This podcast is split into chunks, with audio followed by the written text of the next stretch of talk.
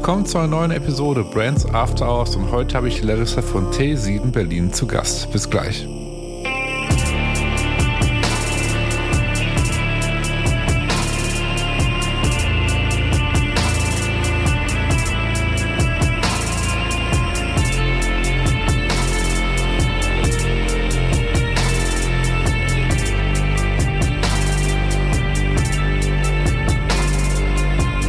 Dass ihr mit dabei seid zu einer neuen Episode Brands After Hours. Und wie gerade schon vom Intro erwähnt, habe ich heute Larissa von T7 Berlin zu Gast.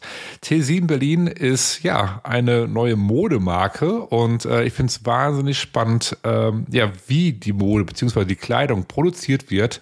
Denn äh, das Verfahren, wie T7 Berlin da vorgeht, ist aktuell einzigartig, äh, laut Larissa.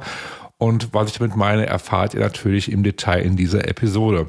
Kurz vorweg, bevor wir starten, äh, diese Episode ist wieder etwas länger, daher ist sie auch wieder zweiteilig. Heute erscheint der erste Teil und nächste Woche Freitag heute den zweiten Teil. In diesem Sinne, ich wünsche euch viel Spaß mit der heutigen Episode. Hi Larissa, schön, dass du zu Gast bist in meinem Podcast. Ich bin wahnsinnig gespannt, was du zu erzählen hast, was äh, du genau mit deinem Startup machst. Und ich würde sagen, bevor wir starten, stell ich einmal am besten kurz vor, wer du genau bist und was du machst. Hm. Erstmal vielen Dank für, für die Einladung. Ich freue mich auch sehr dabei zu sein. Ähm, mein Name ist Larissa. Ich bin Gründerin von T7 Berlin. Das ist weltweit die einzige Startup oder eine einzige Marke, die ähm, nahtlose 3D-Strick produziert. Das heißt, wir machen mhm. Pullis, 3D-Pullis. Mhm. Aber natürlich auch Kleider, okay. Cardigans, Hosen und Mützen. Mhm. Okay. Da gehen wir gleich noch ein bisschen genauer auf jeden Fall drauf ein. Ähm, was mich jetzt mal interessieren, wie du es gerade gesagt okay, T7 Berlin. Wie kommt es zu dem Namen? Hm.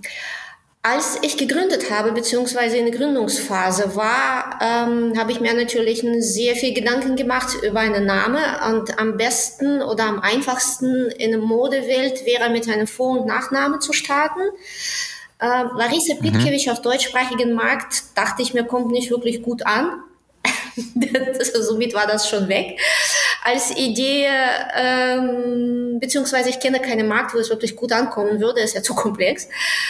Ähm, mhm. Genau, dann, dann war ich erstmal sprachlos oder beziehungsweise ideenlos und irgendwann dachte ich mir, okay, was muss überhaupt ein Name sein? Ich wollte, dass es modern sich anhört. Mhm. Modern für mich eine Kombination mhm. aus, oder am besten aus Buchstaben und Ziffer. Es müsste eigentlich leicht, mhm. ähm, äh, jede, egal wo, sollte verstanden sein, wie es ausgesprochen wird. Weil es gibt ja Markennamen, mhm. wo du, das, das sieht gut aus, aber du weißt ja nicht, wie, wie es ausgesprochen wird. Mhm. Das fand mhm. ich, mhm. das finde ich immer so grenzwertig. Und T7 Berlin ist eigentlich in jeder Sprache verständlich zumindest für die größte Teil der Menschheit. Ähm, mhm. Mhm. Und ja, somit kam ich zu einem engen Auswahl, aber es stand ja immer noch, oder es, war, es gab ja immer noch Fragezeichen. Was, was wären dann für Zahlen und Buchstaben? Und irgendwann habe ich meine eigene Adresse angeschaut und dachte ich mir, gut, mhm. dann nehme ich einfach mal meine eigene Adresse. T ist ja die erste Buchstabe von der Straße, wo ich wohne, 7 ist das Hausnummer und Berlin ist für Berlin. Ja, das ist einfach, auf jeden Fall. Ich habe es auch noch nicht so gehört, ja. auf jeden Fall. Aber ich habe mir, ich hab mir die Frage gestellt, okay, was steckt hinter T7 Berlin? Okay, es ist die Adresse. Also ich bin Wahlberlinerin, genau. Ich liebe Berlin. Ich habe auch woanders gewohnt, aber ich wollte hm. immer zurück nach Berlin. Jetzt bin ich seit drei Jahren wieder da. Und das ja, wollte ich ja. auch in meinem Markenname verewigen. Ja. Spannend auf jeden Fall. Ähm, wann, hast, wann hast du gegründet genau? Äh, wann war das, hm. der Zeitpunkt? In welchem Jahr? Äh, ich habe angefangen mit dem Gedanke zu spielen vor ungefähr zehn Jahren, wenn ich ganz ehrlich bin. Okay. Ähm, aber ich habe es mir nie zugetraut. Ich höre viel von vielen Frauen dasselbe. Äh, bei mir war das eher nicht die Sicherheit an sich oder Unsicherheit an sich. Bin risikofreudig und bereit, aber ich bin in eine sehr investitionsintensive Branche unterwegs. Mhm. Und äh, Modebranche oder Textil ist das, was ich mein ganzes Leben gemacht habe und was ich auch weitermachen wollte, auch als Selbstständig oder als Gründerin. Mhm. Mhm. Äh, und physische Produkte brauchten immer Investitionen und gleichzeitig dadurch, dass ich sehr lange in der Markt war, wusste ich, wie schwierig der Markt auch ist beziehungsweise sein kann.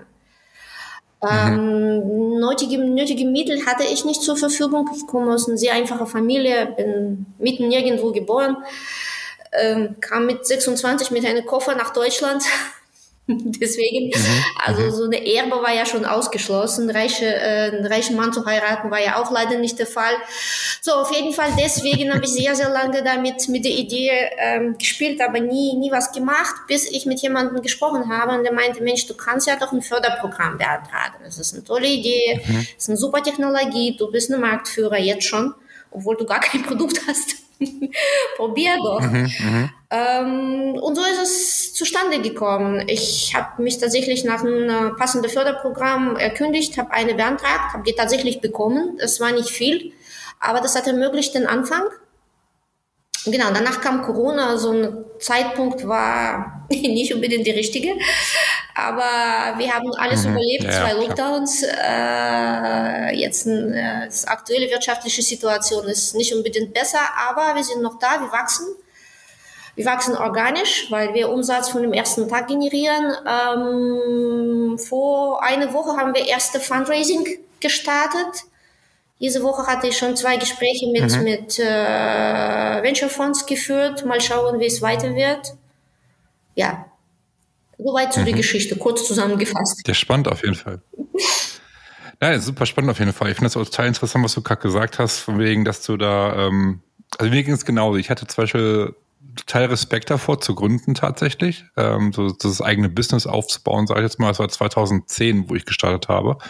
Also jetzt 13 Jahre im Februar tatsächlich. Und ich habe davor immer gesagt, niemals würde ich gründen. Ich würde niemals irgendwie was eigenes aufbauen. Viel zu viel Angst vor, Respekt vor. Ne? Und jetzt, ähm, ich bin durch Zufall da reingeraten, muss ich ganz ehrlich sagen. Und jetzt im Nachhinein, ich habe es, das war die beste Entscheidung, die, die ich je getroffen habe, mit, glaube ich. Also es war, ne, aber ich kenne das Gefühl zu gut. Deswegen kann ich total nachvollziehen, was du gerade mhm. gesagt hast. Ähm, was mich so interessiert, du hast ja gerade okay, es ist ja 3D-Strick aus dem, ähm, also Pullis etc. Wie bist du auf diese Idee jetzt genau gekommen, beziehungsweise ähm, was ist die Motivation dahinter? Also das, du sagst, okay, die einzige Marke aktuell weltweit, die das anbietet. Ne? Ähm, wie ist es genau dazu gekommen? Mhm. Ähm, ich war, wie gesagt, schon sehr, sehr lange in der Industrie. Ich habe auch Textilwirtschaft studiert. Das ist eigentlich, ich habe nie was anderes gemacht, bis auf eine kurze Ausreise bei meinem letzten Arbeitgeber. Aber ähm, ansonsten bin ich ja über 15 Jahre in der Industrie und ich war, beziehungsweise ich habe die Entwicklung von den letzten 15 Jahren äh, selbst erlebt, weil ich in einer Marke war. Ich habe für mhm. viele Marken gearbeitet, von Esprit und Tom Taylor bis Prada und Michael Kors und ich habe überall das Gleiche gesehen, abgesehen mhm. von, äh, von Branding, abgesehen von Wert und, und äh, Produkt war das das Gleiche. Qualität war schlechter. Nachhaltigkeit war das Thema, das immer wieder mhm. vernachlässigt wurde. Aus den Kostengründen äh, wurden ja auch Produktionen nach und nach in äh, Low-Wages-Countries verlegt. Äh, die, die Naturstoffe, Baumwolle, Wolle, Seide wurden ja damit durch äh, Plastik ersetzt mit Polyester und Polyesterarten. Du merkst das auch als Konsument, dass das Qualität mhm. schlechter wird, aber als diejenige, die dafür lebt, sozusagen, das ist ja nun mal meine Lebensaufgabe, ähm, mhm. das war traurig, ich muss schon sagen. Und ich habe gemerkt, ich war frustriert und frustriert, aber gleichzeitig, ich konnte auch nichts machen, denn du bist ein Teil eines Unternehmens. Angefangen hat es ja bei mir, dass ich einen ersten Arbeitgeber gewechselt habe, dann den zweiten und den dritten. Irgendwann habe ich gemerkt, ja, es liegt ja nicht an mir, es liegt auch nicht an Unternehmen. Das ist mhm. tatsächlich die Entwicklung und ich kann mhm. das leider alleine nicht äh, ändern. Aber wenn es niemand anfängt, dann passiert auch nichts.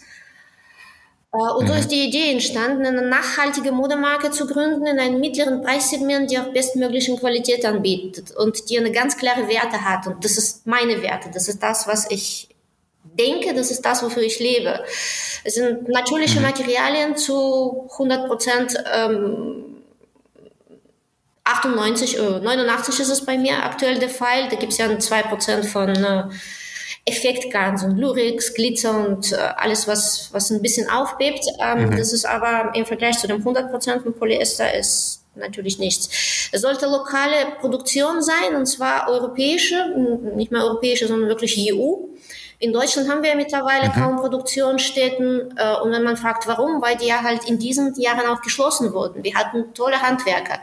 Wir hatten wunderbare ähm, Produktionsstätten, die auch eine super Qualität geleistet haben. Aber die konnten nicht in einem Preiskampf mit äh, fernöstlichen Maschinen überleben. Und so geht es ja mittlerweile auch mhm. den anderen Ländern. Es gibt ja noch in Polen, es gibt Italien, äh, es gibt ein paar weitere Länder, aber die sterben aus. Die sind ja auch von Aussterben betroffen. Und das war ähm, mhm. für mich eine der Kriterien, wo ich gesagt habe, ich kenne so viele tolle Fabriken, die will ich unterstützen. Gut, ich bin sehr klein. Mit meinen Bestellungen von genau 100 Stück werden sie ja sicherlich nicht überleben, aber das wird denen auch ein bisschen Hoffnung geben. Und eine mhm. dritte, ähm, ich wollte noch, ähm, was soll ich sagen? Woran ich auch gedacht habe, sind ja Tiere. Also natürliche Stoffe ist ja normalerweise etwas, was die Natur produziert. Also entweder pflanzliche, so wie Baumwolle, oder eben tierische Arten wie Wolle. Ich arbeite mit Merino-Wolle. Mhm. Das heißt, ähm, Tiere können ja für sich nicht sprechen. Aber wenn man reinschaut, die werden grausam behandelt, zum Teil grausam. Es gibt zum Beispiel Mulisink, das ist ein Verfahren, wie die Tiere gesäubert und geschert werden. Und wenn man googelt, dann sieht man mhm. ja Bilder, die man lieber nicht sehen sollte. Das ist schlimmer als eine Fleischtheke. Und das sind lebendige Tiere, wenn du überlegst. Das muss ja okay. wirklich nicht sein. Deswegen dachte ich mir, das ist für mich auch ein Standard, äh, dass die Tiere artgerecht behandelt werden, dass die ein glückliches Leben führen ähm, und dass ich wirklich mit ruhigem Gewissen schlafen gehen kann. Deswegen natürlich ist es auch teurer, keine Frage. Produktion in Europa, äh, zertifizierte Biogarn. Aber äh, wie gesagt, ich bin ja stolz auf mein Produkt. Ich gehe mit ruhigem Gewissen schlafen und das wissen auch Menschen zu schätzen. Mhm. Denn äh, Greenwashing ist, dieser mhm. Begriff ist nicht umsonst äh, entstanden. Und Menschen, die ja nachdenken, ja, ja. Die, die reinschauen und die, die sagen, es gibt ja weltweit bekannte Brands, die äh, diverse Siegel haben, grüne Knopf und zertifiziert sind und alles, was, was dazu gehört. Ähm, die haben eine tolle Marketingstrategien aufgebaut, sogar ähm, Dings Primark spricht über Sustainability mittlerweile und das, das muss verboten werden, finde ich. Äh, und diejenigen, wie gesagt, die nachdenken, Sprechen die, die wirklich darüber? Ich weiß es gar nicht. Hm? Sprechen die wirklich darüber, Primark? Das wusste ich gar nicht. Äh, Prime ist ja bekannt, dass sie als anderer Seite als, Ich wohne um die Ecke ne? und da hängt mhm. eine Zeit lang ein Plakat äh, wie are sustainable. Jetzt gerade sind die, haben sie es ja weggenommen, aber die machen es ja mittlerweile. Gut, es kann sein, dass die ja 20 Cent mehr okay. an, den, an die äh, Arbeitnehmer zahlen, keine Ahnung, an die Produzenten. Aber das ist schon unglaublich auf jeden Fall. Genau, okay. und diejenigen, ja, die, wie gesagt, die nachdenken können, die reinschauen, die verstehen das. Wir haben keine Nachhaltigkeitssiegel, wir kaufen die nicht ein, das muss aber auch nicht sein. Man sieht ja, es ist ja 100% Merino-Wolle, die ist zertifiziert, die ist Molesink-frei, nachweisbar. Es wird in EU produziert. Wir versenden für E-Commerce zum Beispiel nur mit Go Green.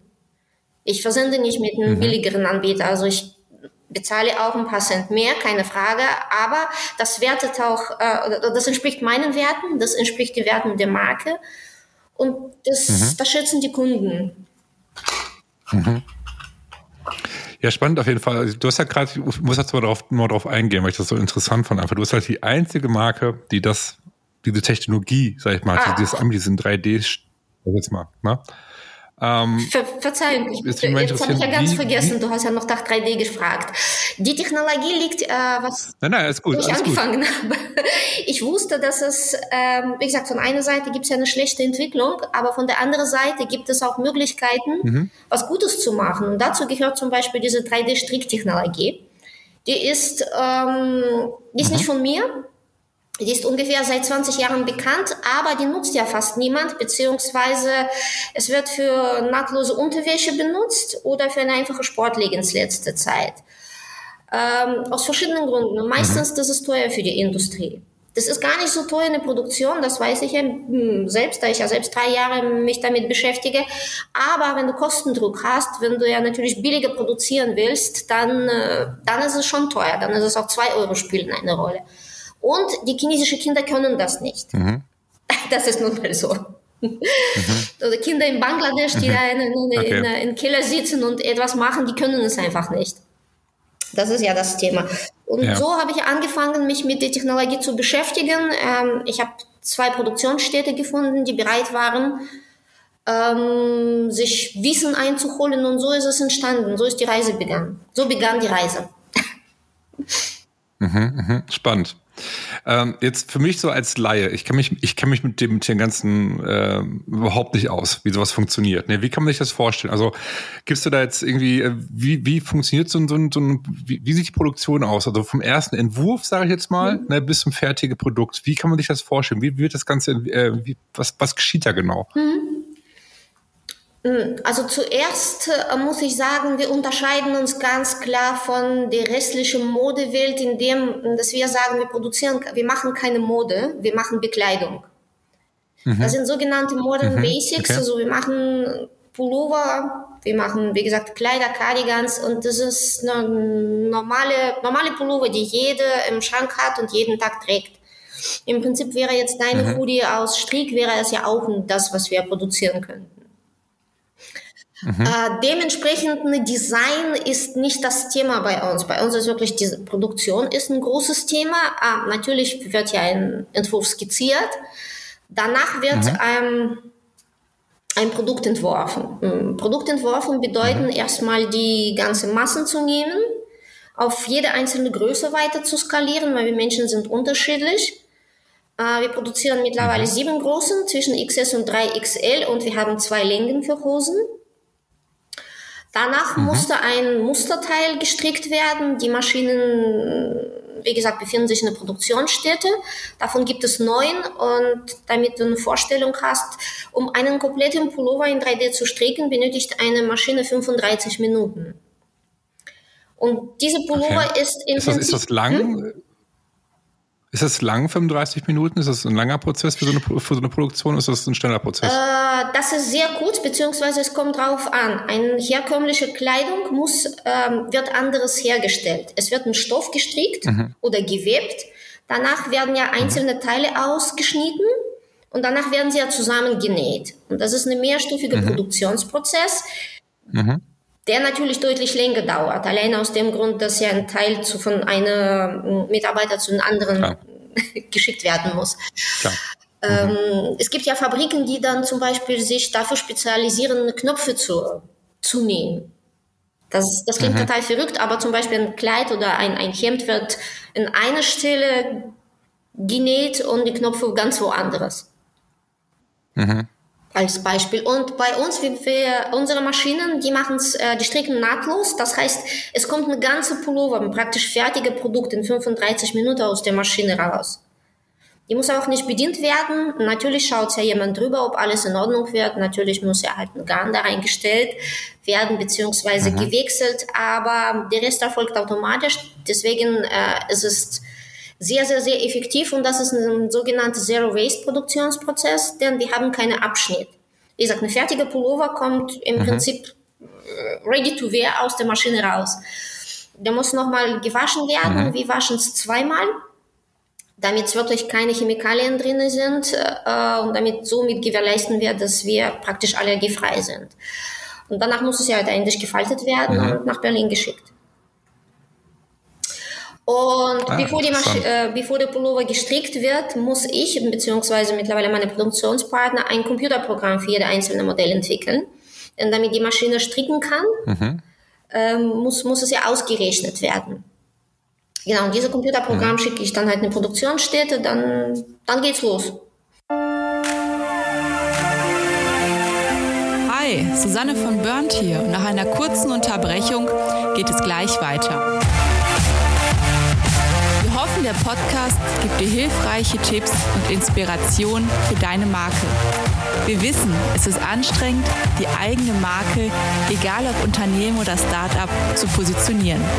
Möglicherweise stehst du gerade vor der Herausforderung, mit deinem Unternehmen zu skalieren, möchtest dich neu positionieren oder hast ein Small Business und möchtest gerne die favorisierte Marke für deine Kunden werden.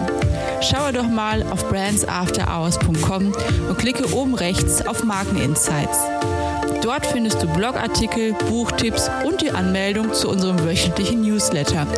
Über den bekommst du jeden Montag konkrete Insights, die dich bei der Positionierung oder Stärkung deiner Marke unterstützen. Dabei ist es nicht wichtig, welche Ziele du mit deiner Marke gerade verfolgst.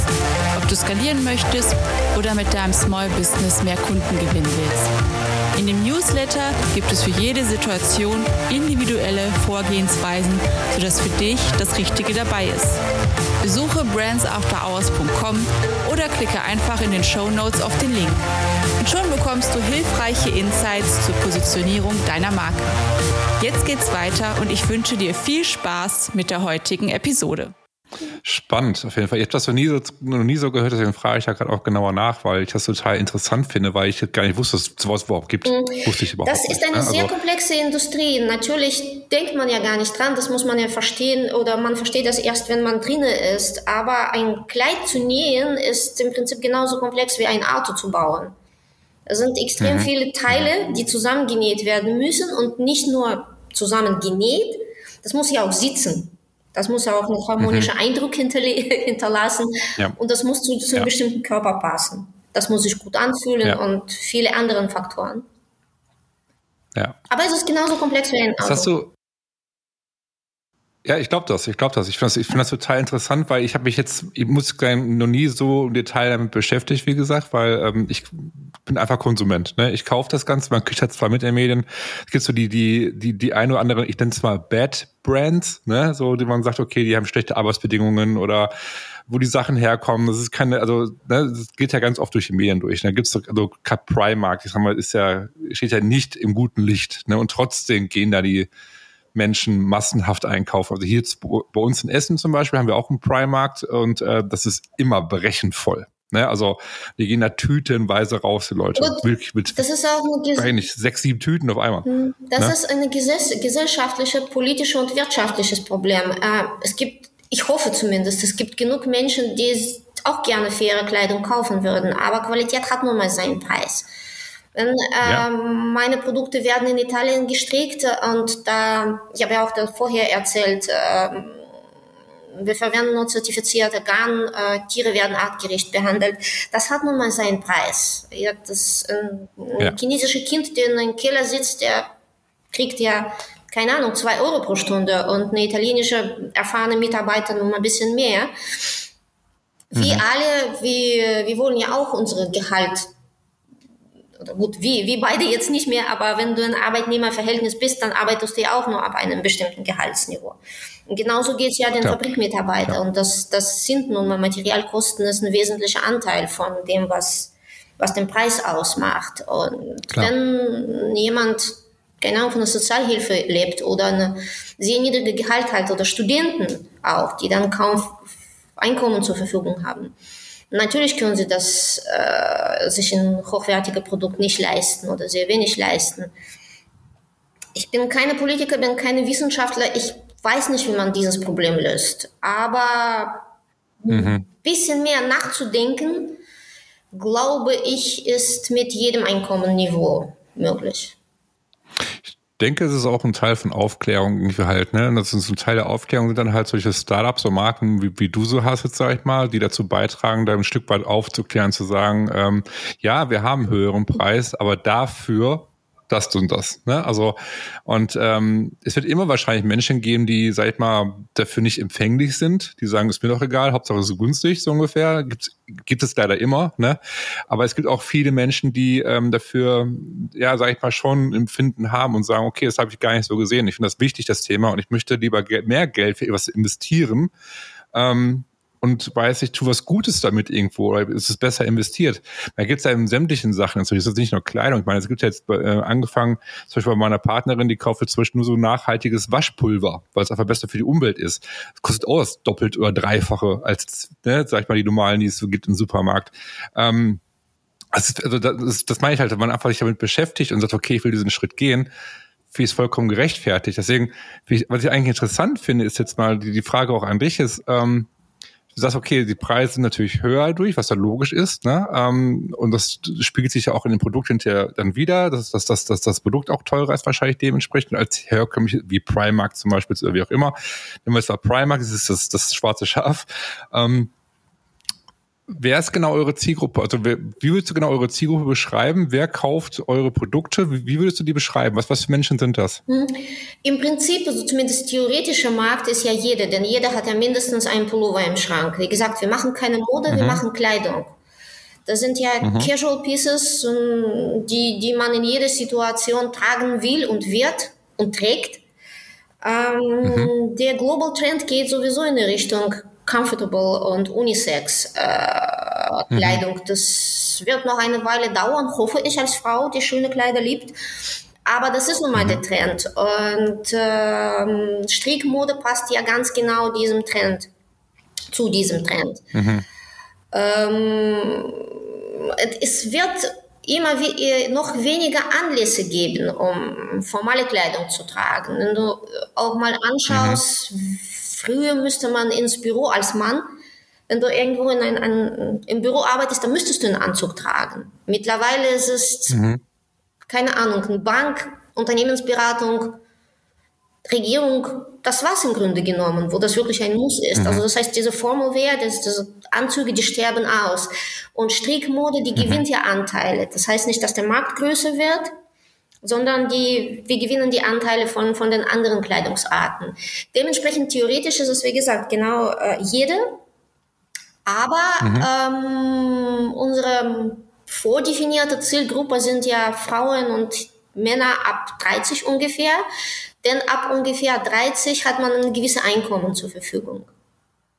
Mhm. Und dementsprechend ähm, handeln wir. Okay, dementsprechend sind sie sich auch bewusst, was sie kaufen, weil sie wissen, okay, ich zahle mehr dafür, weil ich mhm. weiß, dass, ne, also, sag ich mal, äh, vernünftig hergestellt wird mit äh, gerechten Arbeitsbedingungen etc., die, die, sich darüber bewusst sind, über die, die Situation, sage ich jetzt mal, das ist wahrscheinlich so die, die, die Zielgruppe, die Kunden, die bei euch kaufen, denke ich jetzt mal. Ne? Genau, genau. Aber Und. wir haben auch einen Shop in Berlin, ähm, am Kudamm mhm. und ich bin ja halt eigentlich meistens oder fast die ganze Zeit da. Weil, äh, ich sehe auch, dass auch ganz unterschiedliche Menschen kaufen. Es kaufen auch ältere mhm. Menschen ein, es kaufen auch Schüler ein, ähm, aber das sind sozusagen für einzelne Käufer. Also wir sind im Grunde mhm. genommen für jeden da. Mhm. Ähm, das würde interessieren würde, okay, du hast gerade erwähnt, ihr habt einen, ihr habt einen eigenen Store ja. ne, in, in Berlin. So, und ähm, was für, was für Feedback bekommt ihr von Kunden, wenn jetzt, sag ich mal, ähm, die erfahren ja, die wissen ja, dass es aus äh, 3D-Druck ist das Ganze, ne? Und wie das produziert ist, äh, wenn ihr es in den Händen halten, wenn ihr zum ersten Mal zu euch im Laden reinkommt, zum ersten Mal, sag ich mal, euer Produkt hier in der Hand halten, ähm, oder auch irgendwie im Nachhinein, wenn, hast du irgendwie Feedback bekommen, was sie merken die einen Unterschied, sagen irgendwie, es trägt sich besser, es fühlt sich besser an, es ist eine andere Qualität. Also bekommst du da ein gewisses Feedback? Das war der erste Teil mit Larissa von T7 Berlin und schaut auf jeden Fall mal auf deren Webseite vorbei. Ich fände es, wie gesagt, wahnsinnig interessant und spannend, ähm, ja, wie die Kleidung produziert wird. Und nächste Woche Freitag gibt es den zweiten Teil, also schaut vorbei, hört wieder rein. Ich würde mich wahnsinnig freuen, wenn ihr wieder mit dabei seid. Ähm, wenn ihr bzw. du zum ersten Mal diesen Podcast jetzt ja, reingehört hast hier, würde ich mich freuen, wenn du beim nächsten Mal wieder mit dabei bist, diesen Podcast abonnieren würdest, äh, damit einfach noch mehr Startups wie du von diesem Podcast erfahren. Das hilft mir, mit dem Podcast weiter zu wachsen. In diesem Sinne, schön, dass du dabei warst und bis nächste Woche. Ciao.